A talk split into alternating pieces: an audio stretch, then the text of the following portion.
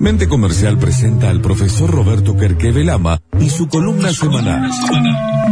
Lápiz y papel en mano, blog de anotaciones en el teléfono y sobre todo, la curiosidad activa para este momento de la radio. La columna de Roberto Kerkeve Lama.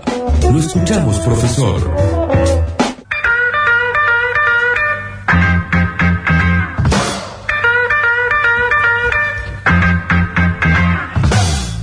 Se viene una nueva columna de digestión. Y la columna de hoy, eh, le- decía a Locta que, estuvo tan buena la entrevista con el profe Rossi. eh, para los que eh, estuvieron escuchando, es un- una entrevista que hizo Mariano y Maxi, que, que Molina, que hablaba sobre un, profe que pertenece a la escuela deportiva de, de Menotti y que hablaba de cómo enseñar valores, cómo ense- enseñar a jugar al fútbol a, los, a los chicos. Y él había sido jugador de fútbol en la selección campeona del, del 79. eh, y a partir de ahí dice, yo me dedico a explicar y no hay nada nuevo.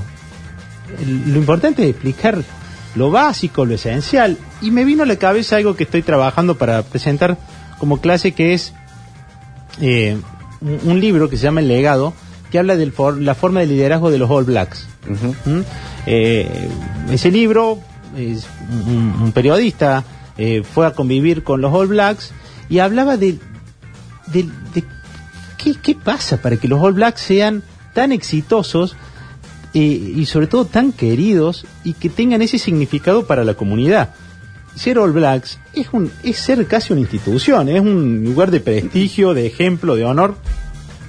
Y de ahí es donde se arrastra esta costumbre de dejar limpios los vestuarios. Algo Ajá. que Talleres eh, empezó a inculcar en el fútbol argentino, de hecho lo hace en las inferiores, y el libro legado lo, lo, en la escuela de talleres se le hacen leer a los, a, lo- a los chicos que juegan para inculcar los valores. Entonces yo voy a decir, ¿y, y qué tiene que ver ser tan exitoso con limpiar el vestuario? Y empiezan a explicar desde que todo empieza desde la humildad. ¿sí? Eh, y la humildad está en una frase que la refleja este, sabiamente este libro que dice, ojalá nunca te creas tan grande que no seas ni siquiera capaz de hacerlo más, las cosas más pequeñas. Y hay algún lugar donde uno por, por cierto nivel de reconocimiento o prestigio cree que ya hay cosas que no le corresponde hacer. Y empieza a buscar a alguien que le haga hasta aquellas cosas simples como un indicador de estatus. Y justamente dice, lo que te hace más grande es tener la humildad de seguir haciendo las cosas pequeñas, tan pequeñas como por ejemplo, y daban el ejemplo de saber ponerse una media. Y entonces decir, ¿en qué cambia mi liderazgo en saber ponerse una media? En tomar dimensión que a veces una arruga en la media te puede dejar una ampolla en el talón que después te haga rendir mal. Y tener esta concepción de las pequeñas cosas y esta dimensión de las pequeñas Detalle. cosas. El detalle pero te, te mantiene conectado con lo importante. Y en, esa, en ese desarrollo de, de la humildad, ¿sí? Eh, el- la concepción de los All Blacks era generar líderes. O sea, ¿qué tenía los All Blacks? Eran todos líderes que lo que buscaban tener al lado era un líder y gen- seguir generando líder. Y el liderazgo conlleva en sí una parte de rebeldía. Una parte de rebeldía desde eh, preguntarse por qué. Y casi desde lo socrático, ¿no? Es decir, en este status quo, ¿por qué estamos haciendo este programa? ¿No? Esto de, de poder preguntarse, ¿por qué estamos haciendo esto? ¿Podríamos hacerlo así? ¿Podríamos cambiar? Porque, aunque nos esté yendo bien, seguir todo el tiempo cuestionándote no permite que te sacralice el bronce. Y se me ocurría para este momento que estamos viviendo, que quizás no, a mí me tocó lo personal, a vos te tocó manejando la radio, es decir, estábamos en un status quo que de repente, en un status quo, para que no lo entiende, status quo era un estado de situación de las cosas. Estábamos que eh, vino esta pandemia y nos cacheteó. Y para algunos fue hasta una ofensa sentir que eh, lo que ya era intocable, te lo- no solo te lo tocaron, te lo rompieron todo. Rompieron tu negocio, te tuviste que reinventar. Y digo, qué bueno que la pandemia te obligó a hacerte las preguntas que hace mucho no te hacías. ¿Te gusta lo que haces? ¿Lo podrías estar haciendo mejor? ¿Lo estás disfrutando? Esta charla la tuve este, hoy, a, hoy a, la mañana con 9 de julio con, con un emprendedor que, que venía, sí, porque podríamos hacer eso. Le digo, no vayas tan rápido. Primero contéstame lo básico. ¿Querés seguir haciendo este negocio? ¿Qué te gusta de este negocio? ¿Lo volverías a elegir? ¿Qué crees que te equivocaste y qué le podrías aportar? Entonces, volver a hacerse constantemente las preguntas básicas. Una rebeldía frente a uno mismo. Es que el rebelde pregunta y cuestiona. El que no es rebelde no. Y entonces ahí viene lo básico. Fíjate que eh, eh, Rafael Echeverría explica cómo uno aprendió a no preguntar. En el colegio, el que pregunta, hasta el mismo grupo te dice, de pregunta. Y el profe dice, cortala. Y lo que uno debe incentivar es, jóvenes que pregunten.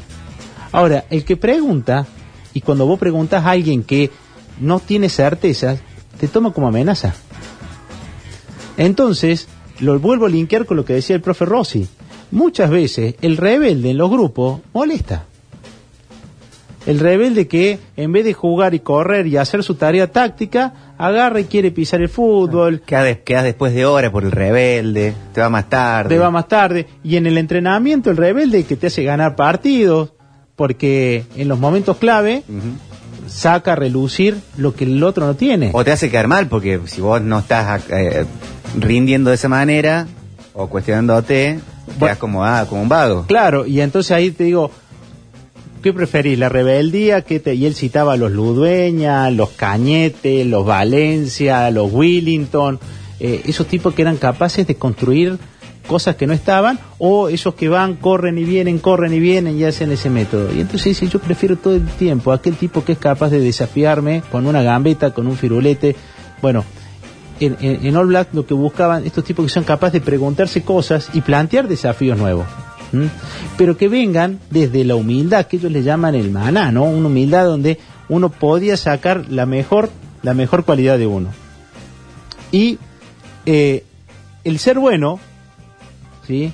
Te podía hacer ganar, pero solo la disciplina te podía mantener.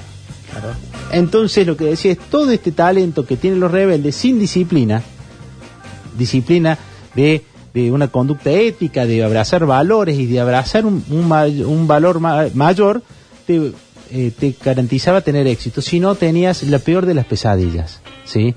Entonces, eh, eh, digo, qué lindo era es poder tener jóvenes, tener pensamientos, tener un equipo donde pueda despertar esta rebeldía de, de hacerse cosas, de estar vivo, de preguntarse cómo podría mejorar, pero que tengan todos un compromiso y un, compromiso superior, no solo ser campeones, ¿para qué estoy? ¿Qué estoy? estoy escribiendo? ¿En qué parte de la, de, la leyenda estoy haciendo? Y que por otro lado tengan un conjunto de valores éticos que te permitan no perder la humildad, no creértela. Entonces yo me encuentro, como muchos otros, en, en, en, en la necesidad de que la pandemia te hizo hacerte un montón de preguntas y que ojalá te haya encontrado en el nivel de humildad de, querer hacértela y respondértela. Y en ese de querer hacértela y respondértela, no traicionar valores o adherir a principios y valores este, que realmente te motiven. Y cuando hablaba de la humildad y, esta cosa que uno escucha, ¿no? Esto, hoy le decía a uno, pues es que te, eh, creo que ya estás cansado de escucharte. Es un tipo que se repite las cosas, pero después no era lo que hacía. Le digo, eh, y hay un lema que, que dicen ellos que está en, en, maorí, que no lo voy a leer yo, pero este, mire, Kaore te Kumara e Oaxaca Ana Tanareca. Bueno, si no me corto el micrófono con esto, Jisoo. Un, un, gran maorí. Sí, es la batata no necesita decir cuán dulce es. La humildad del tipo que sabe es que sabe que no tiene que explicar lo obvio. Claro. Y ese, ese idioma en el cual leías eso, eh, para los que fanáticos del rugby, es el mismo idioma en el cual se canta esa danza ante los partidos desafiante el jaca, exactamente, está en el mismo idioma. Bueno, ganarte el derecho del jaca no es para cualquiera. ¿Entendés? Y es, es la consumación de la interpretación de, de, la pertenencia a esos valores y su humildad. Claro. Y esos valores no se, no se proclaman, se viven. Exacto. Se viven. Y, la única forma de sobrevivir ese vestuario es estar en esas condiciones. Entonces, ¿a qué voy a, digo, ojalá que toda esta, esta, esta batería de cosas que tienen que ver con lo que habló el profe Rossi y, lo que habla este libro de, los All Blacks, eh, sirva para entender que uno no puede pasar estas, estas crisis sin un propósito superior.